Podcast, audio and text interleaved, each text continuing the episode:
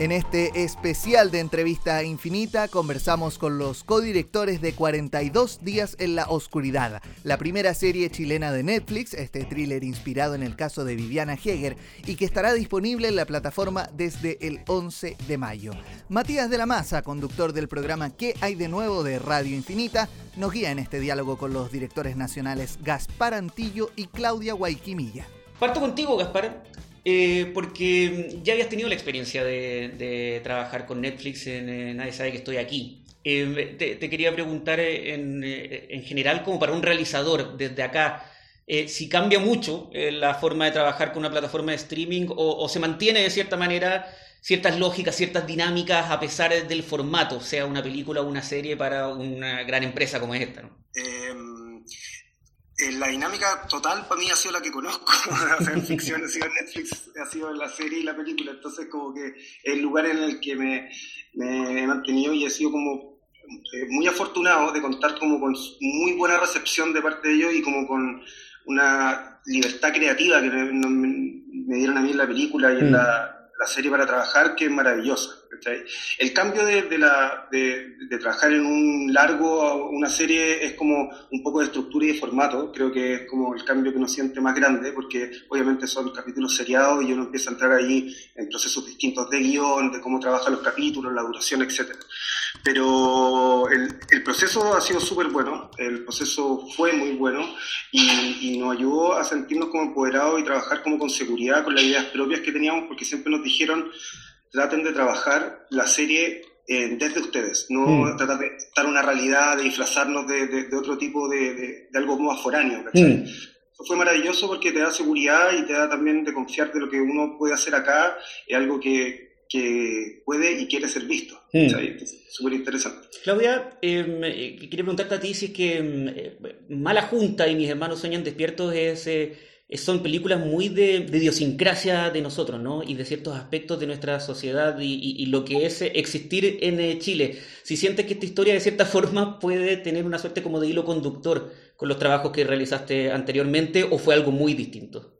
No, absolutamente está ligado porque al igual que Gaspar, eh, creo que es la forma en la que sé y mm. además me siento muy orgullosa de poder dar cuenta de nuestra realidad como país a través de la ficción, de generar una, una reflexión, pero sobre todo porque creo que algo que nos cruza como realizadores es que Em, nos encanta también el trabajo de personaje y creo que esta historia, eh, su gran potencial, a pesar de que la trama es sumamente cautivadora a partir de un misterio que hay que mm. resolver, la potencia total está puesta en los personajes que estoy segura que muchas personas se van a sentir identificadas, no solo con la familia y con el dolor, sino con los distintos personajes que se ven afectados por por, por, este caso que ocurre. Entonces, eh, eh, algo que nos interesó mucho también abordar con Gaspar es que esta, esta historia da cuenta de dos Chiles, de dos mm. realidades distintas. Nosotros venimos de orígenes distintos y siento que esta experiencia primera de codirección también fue eso, fue un diálogo de complemento que nos ayudó muchísimo a la hora de, de contar de distintas aristas, distintas perspectivas eh, de nuestro país y nada, fue una experiencia buenísima también el, estar en set, no solamente pensando como en mi forma de hacer las cosas, sino que tener siempre a Gaspar en mente a la hora de hacerlo y porque nutría y generaba como un nuevo espacio, eh, eh, fue una mezcla virtuosa y, y nada osada, una aventura difícil, pero muy, muy buena. ¿Cómo llega este proyecto a ustedes? Porque la historia eh, no es tan antigua, claramente yo creo que mucho la tenemos todavía muy presente, el caso real y, posteriormente el libro de, de Rodrigo Fluxá también eh, sobre todo los que nos dedicamos a las comunicaciones, probablemente ya varios lo hemos leído, pero ¿cómo llega en específico este proyecto a ustedes, eh, que pase a ser de una historia a, ser aterrizado a, una serie de ficción? Es como lo dices tú, es como el pedido de, hacer una, una, serie de ficción y tener de cierta manera un, especie de detonante que mm. permitía eh, ver una, una, radiografía del país hace 10 años atrás. Mm.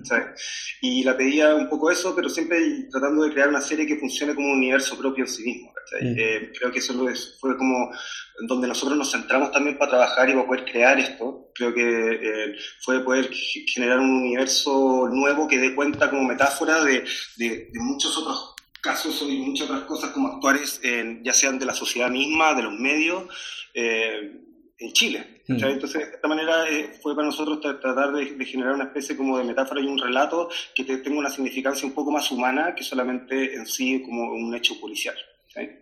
Mm. En, mi caso, eh, la invitación Em, en algún momento, obviamente, eh, primero me interesó con quién iba a trabajar eh, y fue sumamente decidor para mí. No conocía a Gaspar tampoco, no tenemos nada en común, simplemente había visto su película y mucho de lo que está en la obra cinematográfica habla y da cuenta de la persona, sobre todo de la ética, y hay cosas mm. que nos cruzan y tenemos muchas similitudes con Gaspar, que fue el primer punto para mí de acercamiento y algo que fue una sorpresa muy grata fue que a pesar de que no tuviéramos experiencia realizando una serie, Netflix eh, nos empoderó muchísimo a la hora de respetar y generar un diálogo abierto, pero en donde em, se respetaba nuestro punto de vista como, como mm. directores. Entonces, partir de una inspiración... Eh, pero para tomar una ficción decidiendo nosotros cuáles iban a ser los puntos de mm. vista que íbamos a abordar, para decidir las tramas, es que es lo que íbamos a poner énfasis. Entonces, eh, fue una invitación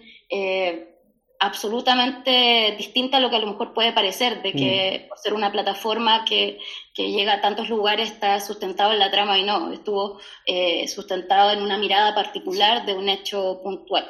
¿Qué, qué, creen que, que, la gente va a encontrar en esta historia? Porque como mencionaba, muchos pueden pensar como conozco este caso o lo escuché o me, me, se me rememora de alguna forma, pero eh, también hay que asumir que es una serie de ficción. Entonces ahí, ¿cómo se hace la división entre tomamos un hecho real para hablar de algo real que pasa en nuestro país por lo demás, pero al mismo tiempo se le entrega los aspectos naturales que podría tener una historia que no necesariamente es verdadera?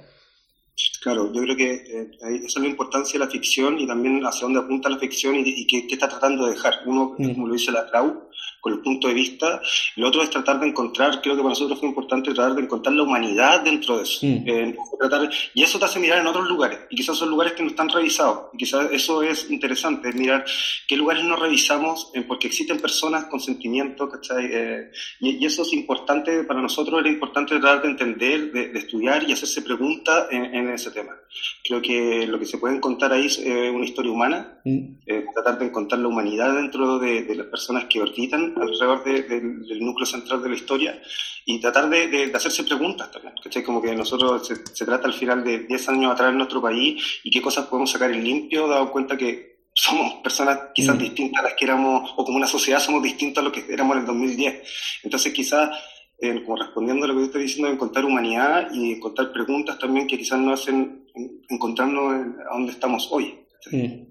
Sí, eh, frente a eso, me imagino que a ustedes les debe haber llegado el año pasado la, columna de las hijas de Diana Heger, que eh, uno podría decir entendiblemente desde afuera y habiendo sido protagonistas de esta historia, podían tener eh, reparos. Eh. no sé si eso de alguna forma lo, tenían en mente o, de alguna manera también los puede haber afectado, ¿cachai? El saber que hay personas también reales detrás de esta historia, ¿no? Eh, desde que entramos al proyecto, tanto Gaspar como el elenco y cada persona que compone el equipo artístico de, este proyecto los hemos tenido en mente y obviamente eh, eh, nos dolió el que se sientan afectados, pero lo hemos tenido en cada una de las decisiones a la hora de la escritura de guion, a la hora de decidir contar historia como un inspirado y no un basado en, en cada una de las decisiones de cómo contar esta historia también. Em, y a la hora también de tomar ciertas decisiones como el contacto, que es algo en lo que no podemos dar mayores detalles, pero esperamos que a la hora que salga esta serie a la luz, más allá de lo que podamos decir, eh, pueda dar cuenta em, no solo para nosotros, para la familia, sino que para muchas otras familias que han vivido una tragedia similar, el sentirse acogidos por este espacio y sentir una justicia también de tratar de dar cuenta de su mirada y el dolor que se puede vivir ante la desaparición de un familiar, pero también lo que se vive con los prejuicios de la sociedad, con el trato de los medios, de la policía y de la justicia. Y nos hemos hecho todo el tiempo la pregunta, no solo de por qué contar esta historia, sino cómo contarla. Y esperamos que una vez que sea estrenado, eh, eh, sí genere eh, una conexión y sentido para muchas personas. Y en ese sentido va a tener también sentido para nosotros todo este esfuerzo que hemos tenido como, como equipo completo a la hora de contar esta historia. Gaspara, Claudia, muchísimas gracias por el tiempo, por haber eh, tenido esta conversación. Felicitaciones también y ahí nada, pues cuando se estrene la serie, que salga lo mejor posible todo. Muchas gracias, Matías. Que esté muy bien. Cuídense mucho. Muchas gracias por el tiempo. Esta y otras conversaciones con los protagonistas de la noticia las encuentras en infinita.cl.